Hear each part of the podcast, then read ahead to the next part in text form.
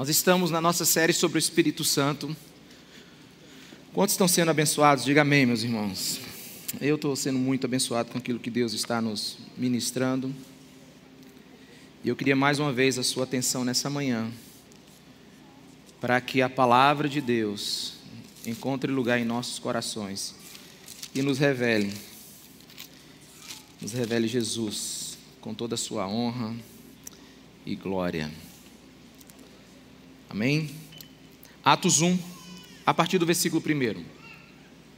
A minha versão leio assim: Em meu livro anterior, Teófilo, escrevi a respeito de tudo o que Jesus começou a fazer e a ensinar, até o dia em que foi levado aos céus, depois de ter dado instruções por meio do Espírito Santo aos apóstolos que haviam escolhido. Depois de seu sofrimento, Jesus apresentou-se a eles e deu-lhes muitas provas indiscutíveis de que está vivo. Apareceu-lhes por um período de 40 dias, falando-lhes acerca do reino de Deus. Certa ocasião, enquanto comia com eles, deu-lhes esta ordem: Não saia de Jerusalém, mas esperem pela promessa do meu Pai, da qual falei a vocês. Pois João batizou com água, mas dentro de poucos dias vocês serão batizados com o Espírito Santo. Então, os que estavam reunidos lhe perguntaram: Senhor, é neste tempo que vais restaurar o reino de Israel? E ele lhe respondeu: Não, compete a vocês saber os tempos ou as datas que o Pai estabeleceu para a sua própria autoridade. Mas receberão poder quando o Espírito Santo descer sobre vocês, e serão minhas testemunhas em Jerusalém, em toda a Judéia e Samaria e até os confins da terra. Amém? Espírito Santo de Deus, abre os selos da tua palavra e que a gente possa ver a profundidade com qual o Senhor ditou essas palavras para Lucas, em nome de Jesus. Muito bem, meus irmãos, antes de a gente entrar no texto em si, a gente precisa fazer algumas perguntas. Né? Primeira pergunta que eu quero fazer a você é a seguinte: como em tão pouco tempo o cristianismo se tornou a força mais poderosa do Império Romano? Como que em tão tão pouco tempo, 12 pessoas sacudiram o mundo. Como em tão pouco tempo, homens, sem qualquer instrução, influência, fizeram o que fizeram. É possível que eles tenham mudado isso com uma pregação política, filosófica? O que, que esses homens fizeram para terem sacudido o mundo da maneira como fizeram? É isso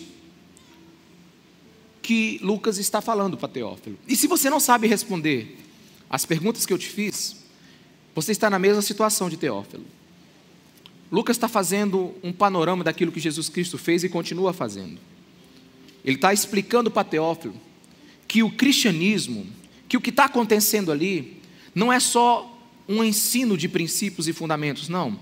Um dos motivos do avanço do cristianismo no mundo é que ele não é só um ensino, o cristianismo é uma pessoa, é Jesus Cristo de Nazaré. Quantos me entendem, diga amém. É por isso que Jesus disse: serão minhas testemunhas. Vocês não vão testemunhar apenas do que eu disse, vocês vão testemunhar de mim. Nós somos chamados para pregar a respeito de Jesus. O que, o que, o que o cristianismo nos pede é que a gente diga que aquele bebê, lá na manjedoura, ele é o Filho de Deus, encarnado, Salvador do mundo. O que o Evangelho nos ensina é que nós temos que pregar aquele que foi morto numa cruz romana, só que hoje ressuscitou e está vivo. O cristianismo ele avançou, não foi porque nós ensinamos coisas bonitas, filosofamos, trouxemos algo novo, não. O cristianismo avançou porque o sacrifício de Jesus naquela cruz tem poder para transformar pessoas. E é por isso que Lucas escreve: ele diz em meu livro anterior, eu te expliquei umas coisas, nesse eu quero te explicar mais. E, e, se você entender a proposta do livro de Atos, não é sobre os atos dos apóstolos, não é sobre o que os apóstolos fizeram, é sobre o que Jesus faz com homens e mulheres que acreditam nele. Esse é o livro de Atos, não somente sobre como a igreja foi avançando através de milagres e maravilhas, mas como essa igreja pôde viver o que viveu. O cristianismo é uma palavra para todo lugar, toda língua, em todo tempo. E a ordem é testemunhe de Cristo testemunhem do seu evangelho. E é interessante para você ver a importância do livro de Atos. Eu queria só que você imaginasse agora que o livro de Atos tivesse sumido no Novo Testamento. Você sairia de João direto para Roma, para os romanos. Você sairia do livro do João direto para o livro de Romanos. Aí, você, na hora que você chegasse no livro de Romanos, você vai dizer assim: como é que a igreja chegou em Roma? Mas eles não tinham sido quase que dizimados lá em Jerusalém? Jesus morreu. E agora? Como é que, como é que essa igreja chegou em Roma? Quem é Paulo que apareceu do nada aí? E escreveu a epístola? O livro de Atos. Ele é muito importante para a gente entender a história da igreja e entender como ela chegou aonde ela chegou. O livro de Atos mostra o caminho de Deus para o crescimento da igreja. Como o evangelho de Deus, a despeito de tantas resistências, chegou aonde chegou. No livro de Atos você aprende que Cristo vai e o Espírito vem. No livro de Atos você aprende que Cristo vai e o Espírito vem. No livro de Atos você aprende que em Jerusalém, onde aparentemente houve um fracasso, que foi a morte de Jesus, agora ele está sendo adorado e se tornou um lugar de vitória por causa da sua ressurreição. No livro de Atos você aprende que onde Jesus foi, foi rejeitado, agora muitos estão se dobrando diante dele. Aonde ele derramou a sua vida, no livro de Atos agora você vê que ele derrama o seu espírito. E mais uma vez eu faço uma pergunta: como aquelas pessoas sem recursos chegaram onde chegaram? Como aqueles homens transformaram o mundo? E se você estudar a história da igreja, muitos deles eram escravos. E se você estudar a história da igreja, muitos deles eram completamente desconhecidos. Então nós precisamos entender o que Deus está fazendo aqui. Como esses homens chegaram onde chegaram? Leio Atos 1, 4 que diz assim: Não saiam de Jerusalém mas esperem pela promessa do meu Pai, da qual falei a vocês. Pois João batizou com água, mas dentro de poucos dias vocês serão batizados com o Espírito Santo. E leia o versículo 8: Receberão poder quando o Espírito Santo descer sobre vocês, e serão minhas testemunhas em Jerusalém, em toda a Judéia e Samaria e até os confins da terra. A mensagem de Jesus aqui é absolutamente clara. Você sabe como é que vocês vão chegar lá? Se vocês esperarem e serem revestidos do meu Espírito Santo. A resposta de Jesus é absolutamente, a mensagem de Jesus é absolutamente clara. Vocês não podem sozinhos. Vocês não têm energia para tão grande feito. E só para reforçar o ensino de Jesus, leiamos Lucas 24, 49, que diz assim: Eu envio a vocês a promessa do meu Pai, mas fiquem na cidade até serem revestidos do poder do alto. Palavras de Jesus. O ministério do Espírito Santo, ele não é um luxo na vida da igreja. O ministério do Espírito Santo ele é uma necessidade. E agora aqui a gente começa a ter vários problemas com o ministério do Espírito Santo. Se você pegar a história da igreja com o ministério do Espírito Santo, tem muitas doutrinas.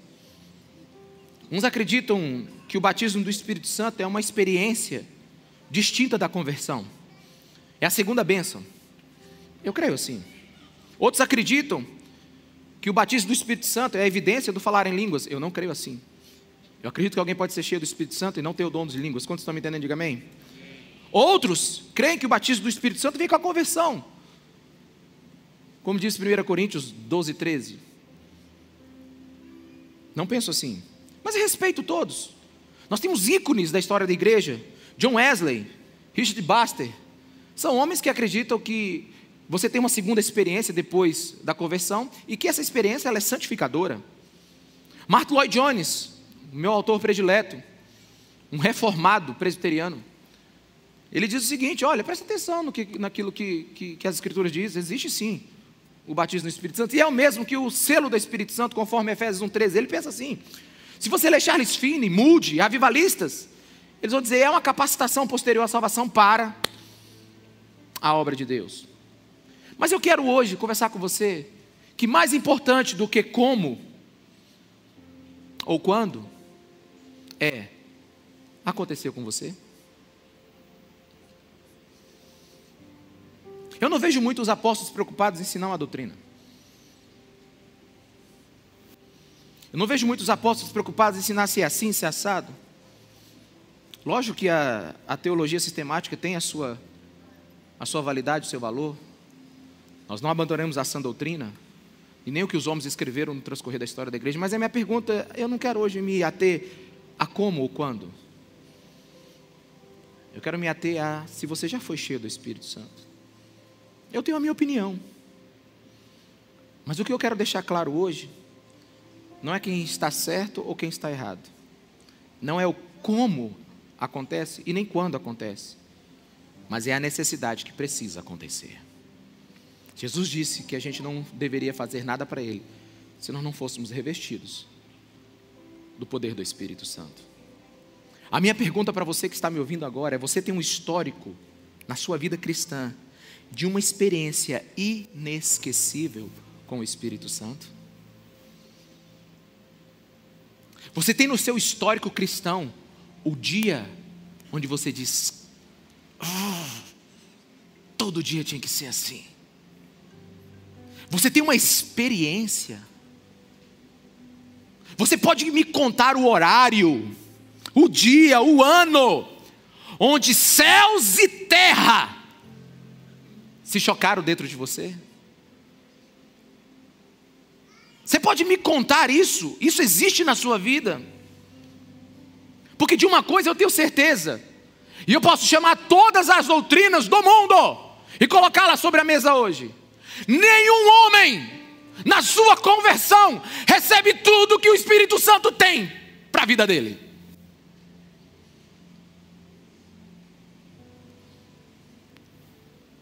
por mais impactante, por mais estrondosa, por mais atômica que tenha sido esse dia da sua conversão, ainda você não experimentou tudo que o Espírito Santo tem na sua vida, porque a Bíblia me diz, me ensina Efésios 5,18: Não se embriague com vinho que leva à libertinagem, mas deixem-se encher pelo Espírito Santo.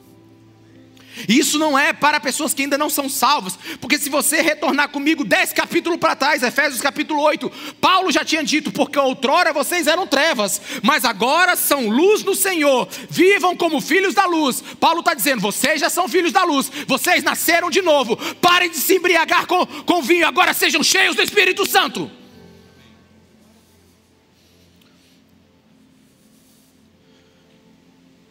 Literalmente hoje, nós não vamos fazer do Espírito Santo a terceira pessoa da trindade mais controvertida da igreja, não. A minha pergunta é: você já teve uma experiência arrebatadora com ele?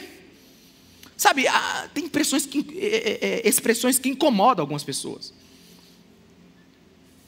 Mas eu, eu, eu, eu, eu quero conversar com você nessa manhã. É que a nossa vida com o Espírito Santo é uma entrega crescente todos os dias, ou deve ser assim. Quantos me entendem, diga amém. Sabe, o que incomoda para muita gente é: você já recebeu o Espírito Santo? Você já foi batizado no Espírito Santo? Você teve batismo de fogo? Você já, foi, selado pelo Espírito Santo? Meus irmãos, você pega o nome que você quiser, porque você tem, você tem liberdade para escolher o que você acredita. Mas eu quero te dizer uma coisa: a minha pergunta sem rodeios: você já foi cheio do Espírito Santo? Você teve uma experiência marcante com o Espírito Santo? Porque Jesus está dizendo: olha, uma igreja relevante ela precisa esperar. Até que seja revestida de poder. Tem gente que diz assim: a gente tem pressa. Eu vou pregar sobre isso outro dia. A gente tem pressa, mas em vez da igreja ir, ela tem que ficar, para que ela vá mais longe.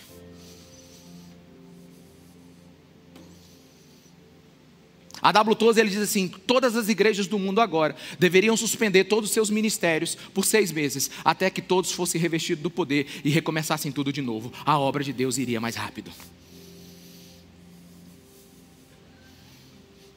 Então a minha pergunta: você tem esse histórico? Porque Paulo teve uma experiência com o Espírito Santo após a sua conversão. Na casa de Cornélio, foi no momento da salvação. Eu gosto de ler Atos 19, que diz, versículo 1, que diz assim: Enquanto Apó, Apolo estava em Corinto, Paulo, atravessando as regiões altas, chegou a Éfeso. E ali encontrou alguns discípulos e lhe perguntou: Vocês receberam o Espírito Santo quando creram? Sabe, eu fico olhando a hermenêutica desse texto, eu fico olhando esse texto, eu fico analisando. Paulo notoriamente está sentindo falta de algo naquela igreja. Ele disse assim, rapaz, tá, tá, legal aqui, né? né? Uma igreja legal, mas vocês, né? Olha só, enquanto Apolo estava em Corinto, Paulo atravessando as regiões, encontrou alguns discípulos e falou assim: gente, está faltando alguma coisa aqui. A pergunta de Paulo: vocês receberam o Espírito Santo? E se você ler lá no versículo 6, quando Paulo limpou as mãos, veio sobre eles o Espírito Santo e começaram a falar em línguas e a profetizar. Sabe, não trava no falar em línguas e profetizar, não. É porque é depois de ser cheio do Espírito Santo.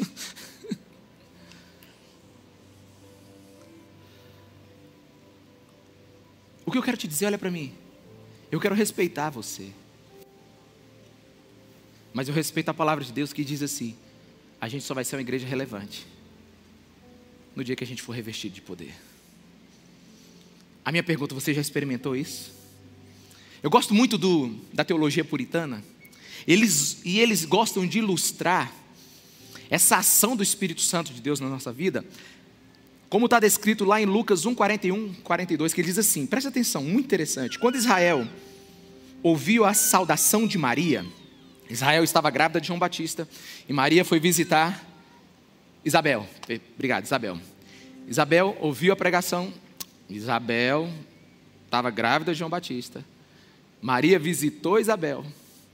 E quando Isabel ouviu a saudação de Maria, a Bíblia diz: o bebê agitou-se em seu ventre. E Isabel ficou cheia do Espírito Santo. Na versão nova, ao meio da atualizada, diz assim: ela e o bebê estremeceu. Os puritanos eles ensinam assim, olha, o bebê sempre esteve no ventre, sim ou não? Mas nessa hora ele estremeceu. Ele sempre esteve lá, mas nessa hora ele se manifestou. Em outras palavras, o Espírito Santo sempre esteve dentro ou está dentro daqueles que foram salvos pelo sangue de Jesus Nazaré. Mas a minha pergunta é: um dia ele já estremeceu dentro da sua vida? Um dia ele sacudiu a sua vida? Uma das frases que aconteceu no grande avivamento do país de Gales, no século passado, é que quando alguém era cheio do Espírito Santo, ah, as pessoas diziam assim: aquele homem teve um avivamento, aquele homem teve um avivamento, aquele homem mudou, ele teve uma experiência poderosa com o Espírito Santo. De verdade, meus irmãos, por hora, deixemos as doutrinas e fiquemos com a pergunta: você já teve um avivamento na sua vida? Você já experimentou algo poderoso do Espírito Santo dentro de você? Porque eu sei o que aconteceu comigo em 2002. Ó, meus irmãos, deixa eu falar uma coisa aqui. Eu vou falar isso mais domingo que vem. Mas olha, eu não sei o dia que eu fui salvo. Sabe, é uma confusão para mim. Eu não sei o dia que foi salvo, mas eu sei o dia em que eu fui cheio do Espírito Santo. Alguém está me entendendo? Eu não tenho a data da minha salvação, porque eu, eu levantei a mão com 10 anos. Mas que crentezinho vagabundo que eu fui até os 20 e tanto. Por isso que eu tenho dúvida o dia que eu fui salvo. Mas agora eu lembro o dia em que eu fui cheio do Espírito Santo. Sabe? E, e, e, sabe? E não dá para desacreditar nisso, porque para eu desacreditar nisso, eu tenho que colocar uma testemunha em xeque, que sou eu mesmo, e não dá. Eu sou a maior testemunha daquele dia. Eu sei quem era o Ricardo em abril de 2002 e eu sei o que é o Ricardo depois de abril de 2002. Né? Eu vou até adiantar uma coisa aqui que é muito interessante. Tem um casal que hoje é pastor da nossa igreja, que eles me viram pregando um dia, no comecinho da igreja ainda, devia ser 2008, 2009, né? E aí, hoje eles estão na nossa igreja e eles falaram assim: Olha, nós viemos nessa igreja por causa de você. Né? Eu falei: Sou até bonito no começo, né? Ele disse assim: Porque se essa igreja mudou você, o Espírito Santo deve estar nela. Suou até bonito no começo, né? Mas depois não foi isso, não. Depois ele está dizendo assim: eu, eu, Nós estamos vindo para cá porque o que aconteceu em você é muito interessante. Eu falei: Gente, meu testemunho devia ser muito ruim dentro da igreja, né? Mas é, eu fico um pouco preocupado com algumas pessoas que falam com tanta convicção de coisas espirituais como se entendesse tudo. Uns dizem assim: só tem batismo no Espírito Santo com dom de línguas. Né? O apóstolo Paulo, ele em 1 Coríntios 12, 29, ele diz assim: todos falam em línguas, todos profetizam, todos têm o dom de realizar milagres, todos têm isso. Não, não, a pergunta dele é retórica: não. Outros afirmam com tanta certeza, como se fossem é, infalíveis oráculos de Deus. Não existe esse negócio de, de, de uma experiência extravagante com o Espírito Santo. Não, isso é um exagero de gente animada. Meus irmãos, eu não tenho todas as respostas, mas eu tenho algo que eu aprendi e o que me fez abrir minha cabeça. Os apóstolos andaram com Jesus durante mais de três anos. Quantos me entendem, diga amém. Andaram com Jesus durante mais de três anos. Aí Jesus, em João 20, 21, soprou sobre eles o Espírito. E aí Jesus diz para eles: permaneçam em Jerusalém até que vocês sejam revestidos de poder. Se eles estavam com Jesus desde o começo, é porque eles criam nele. Depois Jesus soprou sobre eles o Espírito. E depois ele disse: Fica lá até que vocês sejam revestidos de poder. Meus irmãos, uma coisa que eu sei pela palavra de Deus: existe mais. Existe mais. Existe mais existe mais. No nosso relacionamento com Deus existe mais. Nós não somos uma igreja onde vem para cá, bate um ponto e você canta músicas bonitas, ouve uma pregação que você talvez goste ou não. Não, vocês podem experimentar os céus dentro da sua alma. Você pode experimentar o sobrenatural dentro de você, porque o nome disso é Igreja do Senhor Jesus Cristo. Sabe? Quando você vai para um show, não espere nada sobrenatural. Quando você vai para um parque da Disney, não espere nada sobrenatural. Quando você vai para um lugar legal, OK, mas quando você vem para a igreja, igreja, quando você se reúne com o povo de Deus, você precisa esperar algo metafísico, algo que não é natural, porque é Deus, meus irmãos, que habita no meio do seu povo. É Deus que habita no meio do seu povo. A igreja se acomodou com bons sermões, a igreja se acomodou com, com música boa. Não, meus irmãos, o sobrenatural. Nós somos salvos pelo Espírito. O nosso Deus encarnou num bebê, se tornou um homem, morreu numa cruz, ressuscitou, subiu aos céus. Não tem nada de natural na nossa vida.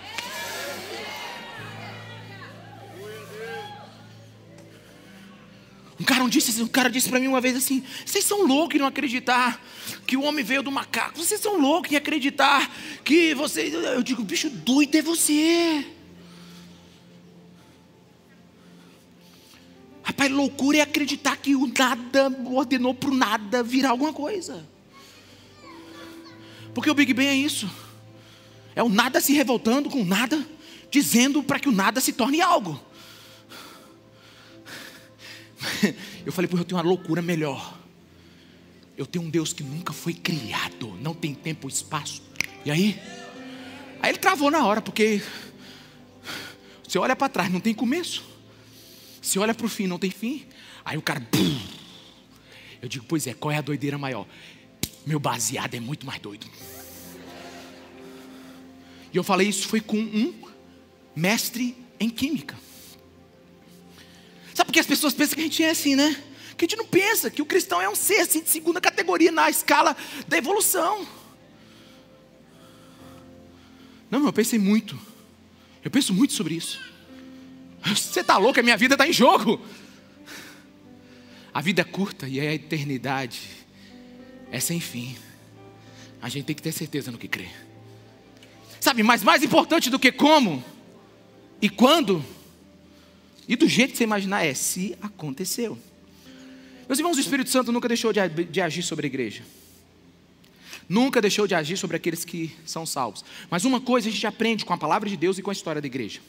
Existe uma obra regular do Espírito Santo e existe uma obra excepcional do Espírito Santo, senão não teria como explicar os avivamentos se não teria, não teria como explicar a conversão de algumas pessoas, se não teria, não teria como explicar, sabe, a, a, multiplicação do Evangelho de Deus em alguns lugares. Existe a obra regular do Espírito Santo, e quando eu falo regular, não é que, que ele é, é, é, é menor, não, é a comum. Ele está agindo sobre a igreja agora, ele está agindo sobre a sua vida, eu não tenho dúvida disso, mas existe uma manifestação excepcional do Espírito Santo. Caso contrário, a igreja não daria saltos como ela deu, caso contrário, a igreja não existiria nos momentos de crise como ela se manteve firme. Caso contrário, não teríamos testemunhos que temos como hoje. Meus irmãos, impérios caíram, sabe? Reis caíram, economias caíram e continuarão caindo. E um grupo de 12 pessoas, sabe? Impactaram o mundo inteiro e nunca mais ele foi o mesmo. Não dá para dizer que não tem um poder que empurra tudo isso.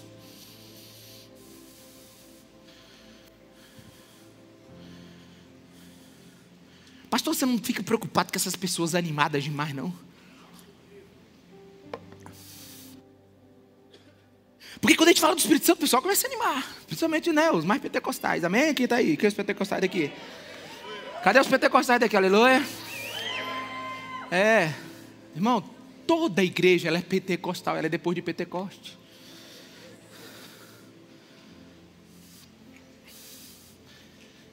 Sem um Pentecoste não teria igreja. Você não tem medo de escândalos? Não, que esse povo aí, porque o povo animado. Eu, eu vou te botar duas situações aqui, tá bom? O maior escândalo da igreja hoje é a pouca vergonha que os cristãos têm. O maior escândalo da igreja hoje é a falta de temor que a própria igreja tem do Senhor. Eu vou botar duas situações aqui. Eu vou colocar você na minha situação. Você é pastor da igreja agora e eu vou te dar dois problemas agora. Atos 2,12. Vou te dar um problema para você resolver. Atônicos e perplexos, todos perguntaram uns aos outros: que significa isso? Alguns outros, todavia, zombavam e diziam: eles beberam vinho demais. Outra versão diz: eles estão bêbados. Pronto, você é o pastor da igreja, onde todo mundo está bêbado aqui. Amém? O povo saiu na rua e disse assim: Meu Deus, a esperança está todo mundo bêbado. Depois do culto, todo mundo saiu aí, bicho, o que foi aquilo? Essa é a situação 1. Um. Situação 2. Recebo uma ligação de madrugada, fato real. Pastor, tem três membros da tua igreja aqui embriagados aqui. O senhor pode vir buscá-los? Aonde? Na igreja? Não, no bar. Qual desse problema você quer resolver? Os embriagados do Espírito Santo ou os embriagados de cachaça? Porque eu já tive que explicar os dois. E eu gostei mais de explicar o primeiro. O segundo foi assim, vergonhoso. Primeiro, porque o terceiro não me reconheceu, jogou pedra em mim. Não, me pega, não, não vem me pegar, não. Pá! A pedra passou assim. Eu digo, eu repreendo Satanás, mas pedra eu não conheço, conheço na Bíblia, não. Eu esperei uns um, um, dois minutos para poder falar com ele.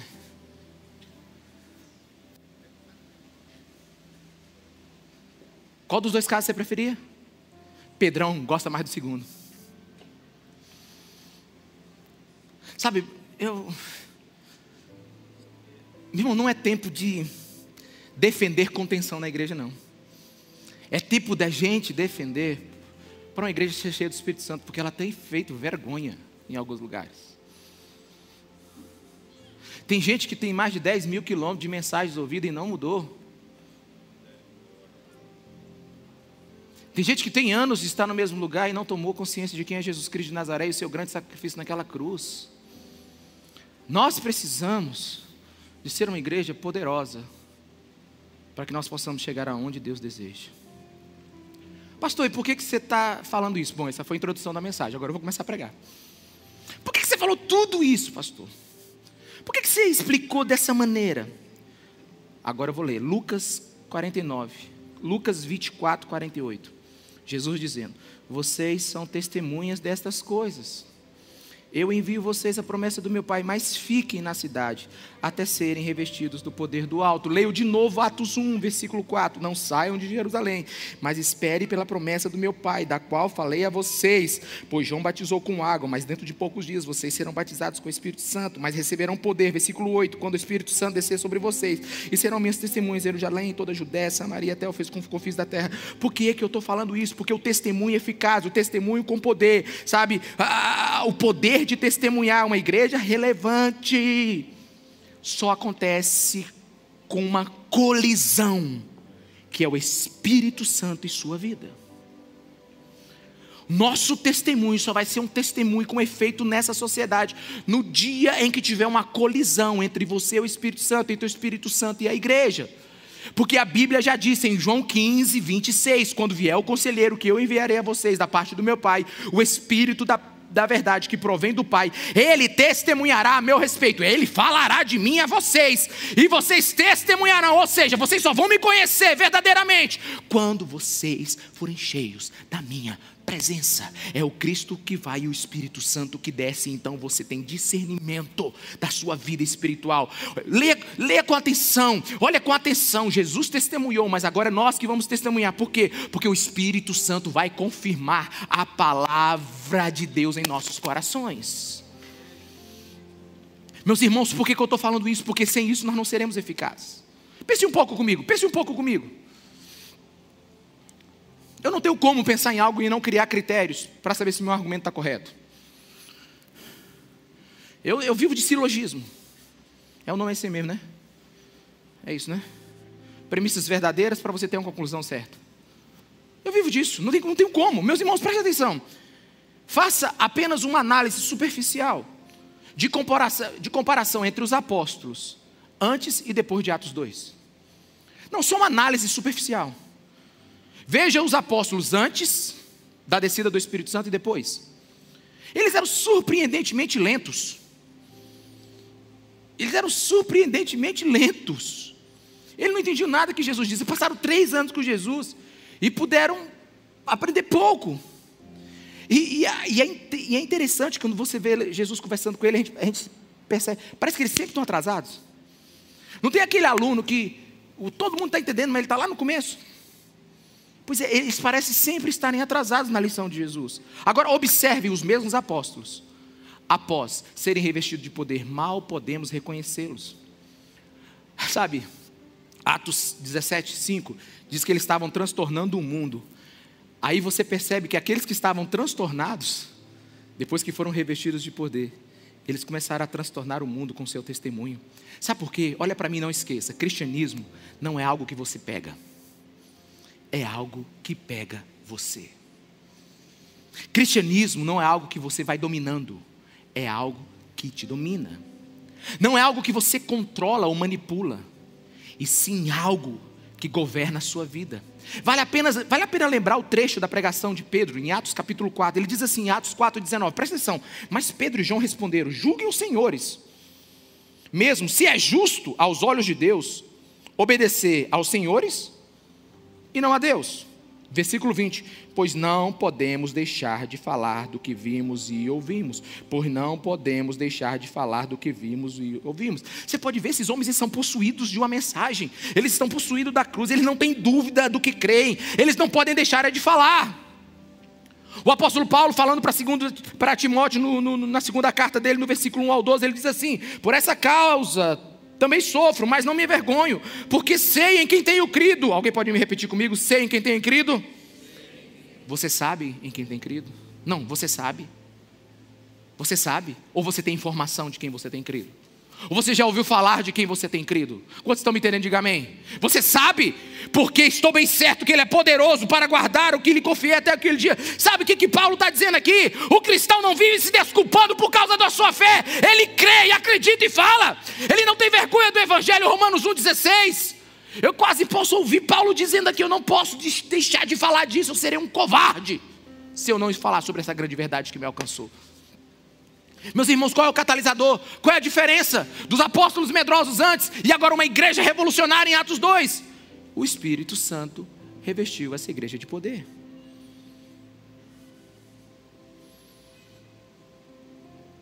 Pedro e João olham para o sinédrio, eles estão a ponto de morrer, serem presos, chicoteados. Não ficaremos calados, porque encontramos a verdade. Alguém está me entendendo? Diga amém. Não ficaremos calados, porque encontramos a verdade. Somos devedores do mundo daquilo que nos alcançou. Somos devedores do mundo daquilo que me tocou. Como ficar calado diante de tão grande salvação? Quantos estão me entendendo? Diga amém, meus irmãos. Sabe, eu quero assim pedir perdão publicamente. Eu quero pedir perdão publicamente aqui. Perdão a muita gente em que eu não falei diretamente de Jesus porque eu achei que eu tinha uma palavra melhor, mais legal para falar naquele momento. Porque uma mente cheia do Espírito Santo, uma mente com, com revelação de quem Cristo é, ela não fica perdendo tempo com brincadeira. A gente não fica amaciando terreno para a obra de Deus. Não, a gente fala do Cristo e deixa, e deixa Jesus fazer. Fala com amor. Sabe, mas por vergonha, por vergonha, por vergonha, eu achei que tinha assuntos mais agradáveis com algumas pessoas. Meus irmãos, deixa eu te falar uma coisa. Ser alcançado pelo Evangelho e não pregá-lo é tornar a sua vida indigna da misericórdia e da graça de Deus que te alcançou. Vou repetir. Ser alcançado pelo Evangelho e não pregá-lo é tornar a nossa vida indigna da salvação que nos alcançou.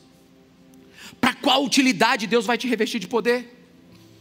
Pergunta para a pessoa que está do seu lado aí, por que Deus te revestiria de poder? Para que, que você quer uma nova autoridade? Para que, que você quer uma nova unção? Meus irmãos, a testemunha, olha para mim aqui, a testemunha, ela tem que, tem que ter algo a dizer. A testemunha, ela tem que ter algo a dizer. Você não pode ser testemunha a menos que você tenha algo para dizer. Nós não inventamos testemunhos, nós os vivemos, aleluia! Nós os vivemos. Uma pessoa me disse essa semana, né, ela encontrou né, os amigos, e aí ela, os amigos começaram a falar: como é que você mantém a sua alegria? Como é que você se mantém sem essa pessoa assim tão para cima? Né? Igual os amigos falam, com, tanta energia, né? Essa energia boa que tem na tua vida. Né? Ela começou a falar: olha, Jesus fez isso, Jesus fez aquilo. O Espírito Santo falou no meu coração isso. No meu pior dia ele falou isso. Ela disse que no meio da conversa as pessoas estavam com os olhos esbugalados, desse tamanho assim, tipo assim, eu quero isso. Eu desejo isso. Deixa eu te falar uma coisa. A testemunha, ela não defende uma informação, ela só cita o que viu e experimentou. Quantos estão me entendendo? Diga amém, meus irmãos.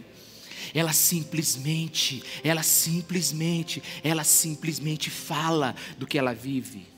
Ela não tem apenas é, é, é algo para dizer, mas as pessoas sabem que aconteceu algo nela. E não era só na pregação, não, é principalmente na conversão pessoal, é, é, é, é, principalmente, é principalmente no relacionamento pessoal, não é só na pregação, sabe? É, essa pessoa cheia do Espírito Santo, os próprios sofrimentos dela se tornam testemunho de alegria para a glória de Jesus. Quantos estão me entendendo? Diga amém, meus irmãos.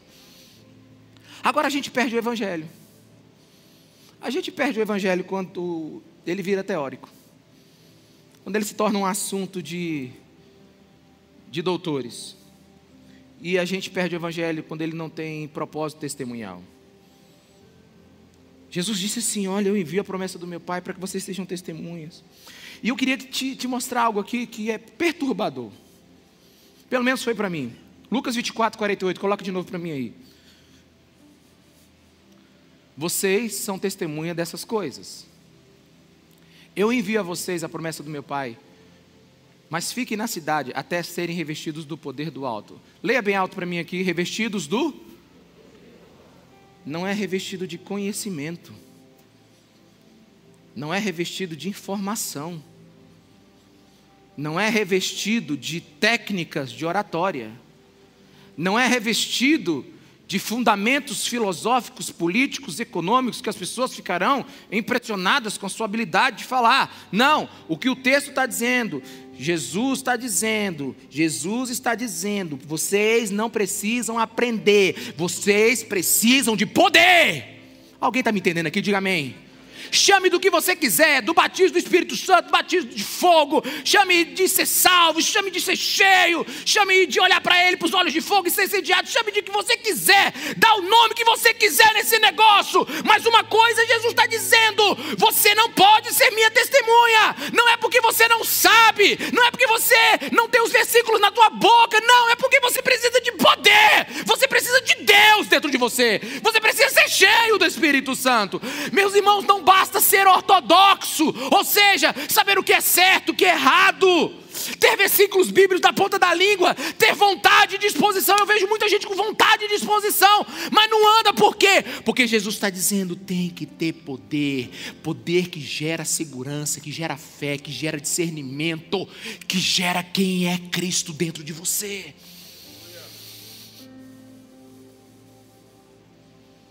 Não tem jeito. Se você ler Atos 12, 14, este Pedro levantou-se com os onze e em alta voz dirigiu-se à multidão: Homens da Judéia e todos os que vivem em Jerusalém, deixe-me explicar isto, ouça com atenção. Se você vê o que Pedro falou, o poder que Deus deu para Pedro ali, o Espírito Santo agindo sobre a vida do Pedro, não é força para falar mais alto, mas é força para falar com convicção. Pedro, presta atenção, meu irmão. Presta atenção, presta atenção, por favor.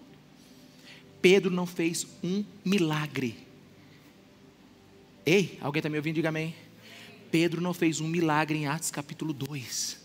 Ele só contou um fato e 3 mil pessoas aceitaram Jesus. Sabe por quê? Porque ele estava cheio do Espírito Santo de Deus. Se você lembra da mensagem passada, o melhor caminho Dons são maravilhosos, mas o centro da igreja não é o dom, o centro da igreja é Jesus Cristo. O dom é um sinal, nós não podemos viver sem os dons, são as ferramentas do cristão, mas a centralidade está na mensagem.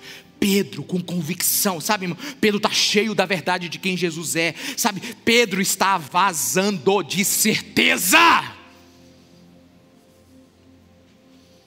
Ele não duvida ele está tinindo de convicção. Porque a testemunha, ela não emite uma opinião. Quem já, quem já foi testemunha num, num, num tribunal aqui? O juiz não pergunta assim o que você acha, ele pergunta o que você viu, o que você sabe. Né? A testemunha ela não emite opinião. A testemunha ela não convence, ela informa. Amém, meus irmãos? Diga comigo, testemunha não convence. Informa. Diga comigo de novo, testemunha não convence. Informa. Alguns de vocês estão com medo de pregar o evangelho, porque vocês não estão com, com, com, certeza se serão convincentes. Não, a Bíblia, nós aprendemos domingo passado, nós aprendemos domingo retrasado. É o Espírito Santo de Deus que convence do pecado, da justiça e do juízo. Amém, meus irmãos? Agora você precisa crer nisso, você precisa ser cheio da vida de Deus, para você simplesmente informar. Informe. Pedro informou, Pedro não fez um milagre, Pedro informou, Pedro não fez um milagre, Pedro informou. Olha o que vocês fizeram, vocês mataram Cristo. Sabe, por não sermos testemunhas, olha para mim aqui agora. Por não sermos testemunhas, a gente está virando advogado. Não que seja ruim, mas é. É, porque a gente agora precisa estar tá bem preparado para apresentar o Evangelho. Qual é o preparo, meus irmãos, que esses homens tiveram? Só um. Eles esperaram ser revestidos de poder. Agora vamos lá. Nem uma coisa nem outra, né? Se a gente juntar duas, sermos revestidos de poder e sermos pessoas completamente instruídas, sermos Paulos, doutores, sabe como diz um velho, um velho é, é, puritano, ele diz assim: a pregação é lógica em chamas. A pregação são bons argumentos, mas cheios de poder. A pregação é o homem com convicção que pensa, mas que ele está cheio do Espírito Santo. Mas quero te dizer uma coisa: antes de qualquer coisa, ele precisa ser cheio de Deus. Uma igreja relevante não é uma igreja onde o povo explica, é uma igreja onde um povo testemunha, onde um povo informa. Até porque eu só posso falar uma hora, uma hora e pouco para vocês durante o domingo. E o resto da semana? O resto da semana é a hora de, de nós sermos testemunhas. Estou te falando, o casal de amigos ficou com um olho desse tamanho para essa pessoa essa semana. E eu não posso dizer porque eles estão aqui. Ou estarão, né, num dos nossos três cultos. Foi tão impactante. Foi tão impactante para eles. Que quando a pessoa dizia do que Deus fez na vida dela, essas pessoas falaram: Eu quero isso. Porque uma coisa é viver falando, a outra é falar do que vive. Uma coisa é você viver falando das promessas de Deus, do Evangelho de Deus. A outra coisa é você falar quando isso lhe alcançou. É diferente. Não dá, meus irmãos, para alguém cheio do Espírito Santo ficar calado. Porque ele diz, Jesus está dizendo assim: ó, vocês serão cheios e vocês vão falar, vocês serão cheios e vocês vão testemunhar. Eu lhes darei poder para falar bem de mim. Aleluia. Aleluia. Eu lhes darei poder para contar o que eu ensinei, mas primeiro para contar quem eu sou e o que eu fiz. Eu vou te fazer uma pergunta muito pessoal. Qual grau de audácia você tem para testemunhar Jesus Cristo de Nazaré? Qual é o grau de audácia? Qual é o grau de audácia que você tem para falar de Jesus Cristo de Nazaré? Né? Veja a minha pergunta, presta atenção, porque eu vou lhe perguntar algo bem aqui agora. Eu converso com muitos de vocês. Aliás, depois desse café aqui, eu não gosto nem de ficar em casa. Sempre eu encontro um crente aqui. Ou um que está virando. É porque você tem, só tem dois tipos no mundo, irmão. Daqui para frente nós vamos ser assim. É aqueles que encontraram Jesus e aqueles que ainda vão encontrar. Amém, meu irmão? É assim agora na nossa frente. Positivo. Cheio de fé. Muito bem. Tem pessoas que conversam comigo duas horas sobre o trabalho dele. Mas a boca espuma. Dá aquela espuminha do lado da boca.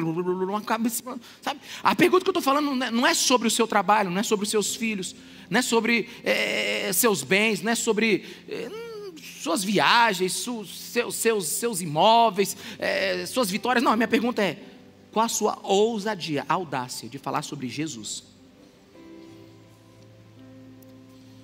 Vamos fazer uma pesquisa aqui, sem vergonha. Sem vergonha. Quantos aqui precisam de mais dessa audácia? Não, eu vou começar por mim aqui mesmo. Não, sério, sério mesmo. Vou dar para você o testemunho aqui agora, meu testemunho pessoal. Quem conhece aqui o pastor Clebson Bandeira, da Assembleia de Deus? Eu não ando com ele. Eu falo, Clebson Bandeira, tu me mata de vergonha. Porque todo lugar que ele vai, meus irmãos, ele para o negócio. Quantos estão me entendendo? Diga amém. Eu vou trazer ele aqui um dia. Vou, porque, meu irmão, Ó, eu estou andando com ele. Aí ele disse, só um minutinho, só um minutinho, só um minutinho. Como é teu nome? É, você sabia que Jesus Cristo é o seu Salvador? Eu digo, Cleves, nós estamos indo para lá. Ele disse, não, fica aí. Um dia, eu estou entrando no restaurante com ele, ele, a paz do Senhor, meus irmãos. Eu digo, meu Deus. Eu já fico lá perto do caixa. Meus irmãos, é audácia demais. Esses dias eu. não vou contar, não. Deixa pra ele. É, meu irmão, sério? Não, não, não conto, não. Meu de onde veio tanta audácia para esses homens? De onde veio tanto poder? De onde veio tanta, tanta, tanta certeza? Onde é que eles bloquearam todos os cadeados emocionais deles nessa hora, a vergonha deles e falaram: só Jesus Cristo salva. Aí você fala: onde é que isso aconteceu? É quando Deus está dentro dessa pessoa, meu irmão, é quando Deus está vazando sobre ela, é quando o Espírito Santo revela a cruz, revela Cristo, e ele diz: meu Deus, eu não posso ficar calado. É o seguinte, autoridades né, do Sinédrio, vocês podem falar o que quiser, mas cabe a nós obedecer a Deus e não a vocês. Meu Deus, irmãos, olha para isso, que seus olhos espirituais sejam abertos. De repente veio um vento impetuoso, encheu aquela casa de. Eu não sei nem explicar isso aqui, ó. Atos 2,2 é um mistério. Veio, veio do céu um som. Como é que foi esse som? Não sei. Não é esse tecladinho, não, mano. É som.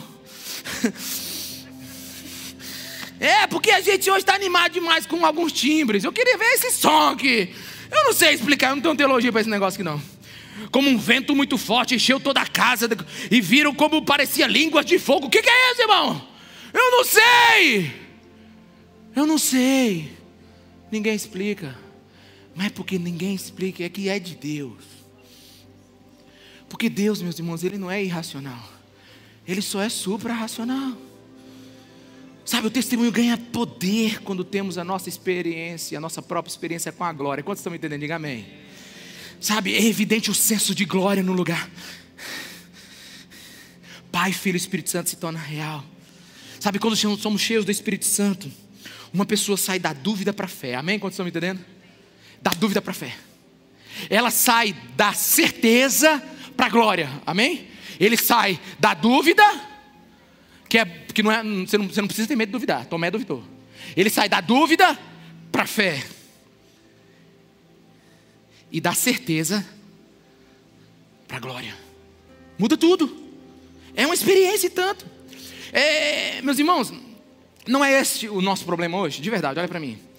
Falamos sobre Deus, mas será que conhecemos Sua glória? Hã? Conhecemos Sua glória? Você vem neste prédio. Milhares de pessoas vêm nesse prédio. Olha, você vem nesse prédio. Olhou para mim? Você vem para esse prédio. Mas Deus um dia veio até você de uma forma que você nunca esqueceu. Hã? Por que, que você acha que Jesus pediu à igreja para esperar até que ela fosse cheia do Espírito Santo? A presença da glória gerou certeza nos que experimentaram. Aqueles homens e aquelas mulheres, guarde no teu coração o que eu vou dizer agora. Eles não apenas, eles não apenas estiveram com Deus, mas agora eles têm certeza que Deus está com eles. Uma vez eu fui testemunhar, eu fui pregar sobre evangelismo. Aí o Espírito Santo falou assim: Você vai pregar sobre evangelismo? Tem mais de uns três anos que você não evangeliza ninguém pessoalmente. Peguei meu carro, estacionei ali no, no ponto de ônibus e entrei. Meus irmãos, não tinha ônibus mais. Era aquele ônibus. Porque na hora que eu entrei, a mulher estava reclamando assim, xingando assim, todos os palavrões na ordem alfabética. O motorista, porque o motorista estava estacionado no sol e tinha, e tinha saído para resolver não sei o quê. Aí eu falei, Deus, é aqui mesmo. A mulher está xingando, o cara está reclamando. Quando o motorista chegou, quase teve um, uma briga lá dentro. Aí eu falei, é aqui mesmo, tinha um ônibus assim, onde tivesse um, assim, um, um assembleano cantando, né, um, um batista evangelizando. Não, não, podia ter um ônibus assim mais, né? Não, mas era aquele ônibus. Satanás estava naquele ônibus todinho, sabe? Estava tudo ali, as trevas do inferno, estava tudo, pensa num lugar. Aí eu falei, é aqui mesmo. Mas na hora, falei, o senhor está comigo. O senhor está aqui dentro. Um com Deus é maioria, vamos lá. Eu querendo, é, eu querendo me dar força. Porque a mulher não parou de falar, não. Vamos lá, Ricardo. Aí eu comecei a falar com o rapaz, comecei a pregar o evangelho para ele. E aí eu posso te dar um testemunho depois outro dia. Foi maravilhoso. Quando eu vi, eu estava chegando lá perto da exposição. Eu voltei andando. É porque eu paguei, eu nem contei isso, irmão. Fui com uma nota de 50 reais para pagar uma passagem de ônibus. O cara falou assim, ele olhou para minha cara e disse assim: não anda de ônibus, né? Passa. A pessoa vai com 50 reais para pagar a nota. É, foi assim também contigo, né? Mas é. Aí. Aí eu fiquei lá e apareceu depois o Paulão. Eu digo, Paulão! Aí ele falou, o que você está fazendo aqui, pastor? Eu digo, só para pregar hoje à noite, eu tive uma experiência aqui. Meus irmãos, eu nunca esqueci dessas coisas. Sabe? Quando eu era mais jovem, eu, eu achava que a mensagem precisava ser convincente. Ela precisava ser bem explicada. Eu precisava fazer tanta coisa. Mas eu aprendi que a obra de Deus tem certas exigências. E uma delas é: não faça ela sem o poder do Espírito Santo. A gente não foi chamado para explicar a nossa fé, a gente foi chamado para ser testemunhas diárias. Sabe? E tem um perigoso argumento aqui que ronda vocês, porque rondou a minha vida há muito tempo. Pastor, aquelas pessoas eram pessoas comuns, iletradas, pecadores, até escravos, sem influência alguma, sem recurso, ou povinho sem estudo. Mas nós não, pastor. Nós já estudamos. Né? Aí eu digo igual a W12. É, vocês realmente têm os seus prédios, seus edifícios, seus sistemas de som e luz. Vocês, vocês têm suas redes sociais. Vocês têm até contatos no governo. Para que precisam do Espírito Santo?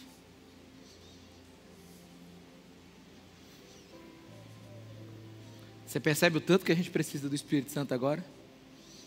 É porque a gente confia num monte de coisa. Alguns pensam assim: não, pastor, eu sou uma pessoa estudada, eu sou inteligente, eu tenho curso de treinamento de liderança, inteligência emocional, eu sou um ótimo gestor, eu não estou na média. Eu acho que o senhor está falando aí é para aquele povo lá no começo, porque eles eram meio primitivos. Meus irmãos, deixa eu te falar uma coisa, eu quero falar duas coisas. Primeiro, todos os homens são comuns, até serem cheios do Espírito Santo.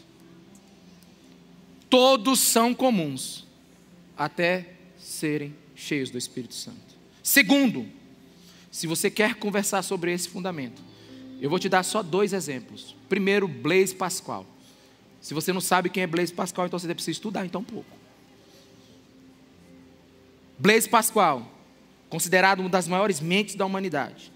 Matemático, escritor, físico. Eu tenho uns três livros desse cara. Eu preciso de, de duas horas numa página. Inventor, filósofo, teólogo. Um francês extraordinário. Diz assim, no dia em que ele foi cheio do Espírito Santo. Neste dia de graça, de 1654, das dez e meia da noite até cerca de meia-noite e meia, fogo! Imagine você ouvindo isso de um matemático. de um filósofo, de um pensador, fogo. Deus de Abraão, Deus de Isaac, Deus de Jacó, não dos filósofos ou dos sábios, certeza, alegria, sincera, paz, Jesus. Deus é o meu Deus, esquecimento do mundo. Você vê que ele nem está escrevendo direito.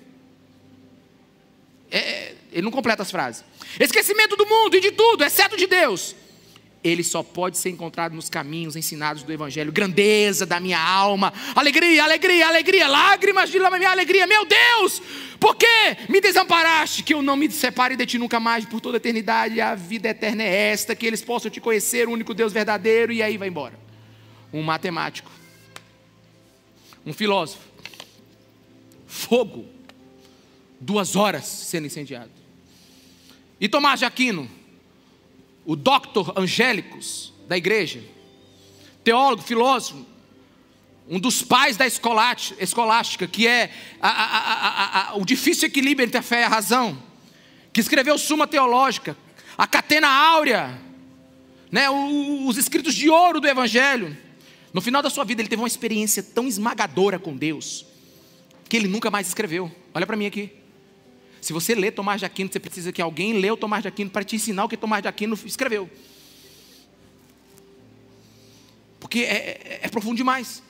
Ele nunca mais escreveu. Aí foi, chegou um amigo dele e disse assim: Por que, que você não termina as suas. a sua suma teológica, Tomás? Ele respondeu assim: aspas, eu não posso fazer mais. Tais coisas me foram reveladas, que tudo que escrevi parece como palha. Agora tudo o que espero é o fim da minha vida. O cara, tudo que ele escreveu até hoje foi palha depois dessa experiência com o Espírito Santo. Como é que a gente pode viver sem isso, meus irmãos? Fique em pé no seu lugar. Eu sei que a maioria aqui não pensa assim. Mas eu quero te dizer, talvez para uma minoria. Pastor, mas essa, essa, essa ação do Espírito Santo de Deus não é só sobre a igreja primitiva, não parou lá nos apóstolos, não era só para eles, não era para dar esse, esse, esse, esse hype da igreja, essa, essa, essa turbinada na igreja. Meus irmãos, eu, eu quero te dar só um argumento aqui. Atos 2,39 diz assim: Pois a promessa é para vocês. Vamos ler aqui? Junto comigo, vai pois a promessa é para vocês, para e para todos. Amém? Para todos quantos o Senhor, o nosso Deus, Pedro está dizendo: a promessa não é só para essa igreja, a promessa é para todos aqueles que um dia, um dia serão igreja. Não há um versículo na Bíblia que diz que isso foi temporário, até porque se tivessem já tinha encontrado. O que Deus quer nos dar hoje foi o que ele deu à primeira igreja. Agora, pensa comigo aqui agora. Usa agora o seu entendimento. Olha para mim aqui agora e pensa comigo. Quem você acha que precisa mais? Eles ou nós? Hã? Vamos lá. Quem você acha que precisa mais? Eles ou nós? Alguns vai dizer, foi eles, pastor. Não, meu irmão. Eles tinham acabado de ver Cristo. Eles tinham acabado de. Eles ainda tinham o cheiro do sangue de Jesus derramado naquela cruz. Quantos estão me entendendo? Eles tinham visto Jesus ascender aos céus. Eles tinham visto os milagres. Eles viram Jesus andar. Você acha que o Espírito Santo era para os primeiros apóstolos? Você acha que o Espírito Santo era só para aqueles naquele tempo? Deixa eu te falar. É para nós hoje, que depois de dois mil anos, nós não temos mais nenhuma evidência. Jesus não deixou nada escrito. Jesus não deixou nada. A única coisa que ele escreveu foi na areia a água apagou. Você sabe o que, que mantém o Evangelho vivo hoje? Não são histórias repetitivas de pais para filhos é o poder do Espírito Santo revelando Cristo a cada um que ouve. Nós hoje precisamos muito mais do que eles. Eles viram Jesus curando. Sabe, hoje nós temos dois mil anos que tudo isso aconteceu. Quem você acha que precisam, que precisa mais desse poder? Eles viram, nós não. Como podemos ser testemunha de algo que nunca vimos? Por isso, esse poder, eu vou correr o risco de dizer, é mais importante para a igreja dos últimos dias do que para a igreja dos primeiros dias. Essa é a época que nós mais precisamos de poder, é que é a época que nós precisamos ser cheios do Espírito Santo. Sem isso, nós não seremos igreja. Não a igreja que Jesus deseja. Duas coisas aconteceram em Pentecostes. Duas coisas acontecem numa igreja cheia do Espírito Santo. O Espírito encheu aqueles que eram salvos. e o Espírito salvou aqueles que estavam perdidos. Essa é a ênfase do Espírito Santo. Ele salva os perdidos e enche de poder os salvos. Meus irmãos, a vida é curta e a eternidade é longa. Se você precisa do Espírito Santo, clame por ele hoje. Se você não sabe como vai ser o final da sua vida, clame por revelação e entendimento hoje. Nascemos de novo pelo poder do Espírito Santo e nos tornamos cristãos que têm testemunhos poderosos a partir de sermos cheios do Espírito Santo de Deus. E se você deseja isso, para de ficar olhando para mim e clame para o Espírito Santo de Deus. Clame para o Espírito Santo de Deus. Pare de ficar preocupado com outras coisas nesse mundo. Essa é a sua prioridade. Essa é a nossa prioridade, Jesus. Essa é a nossa prioridade, Jesus. Essa é a nossa prioridade, Jesus. Essa é a nossa prioridade, Jesus. Espírito Santo revela Cristo no nosso meio. Espírito Santo de Deus, nós precisamos de Ti. Nos fazer cheios do Teu Espírito.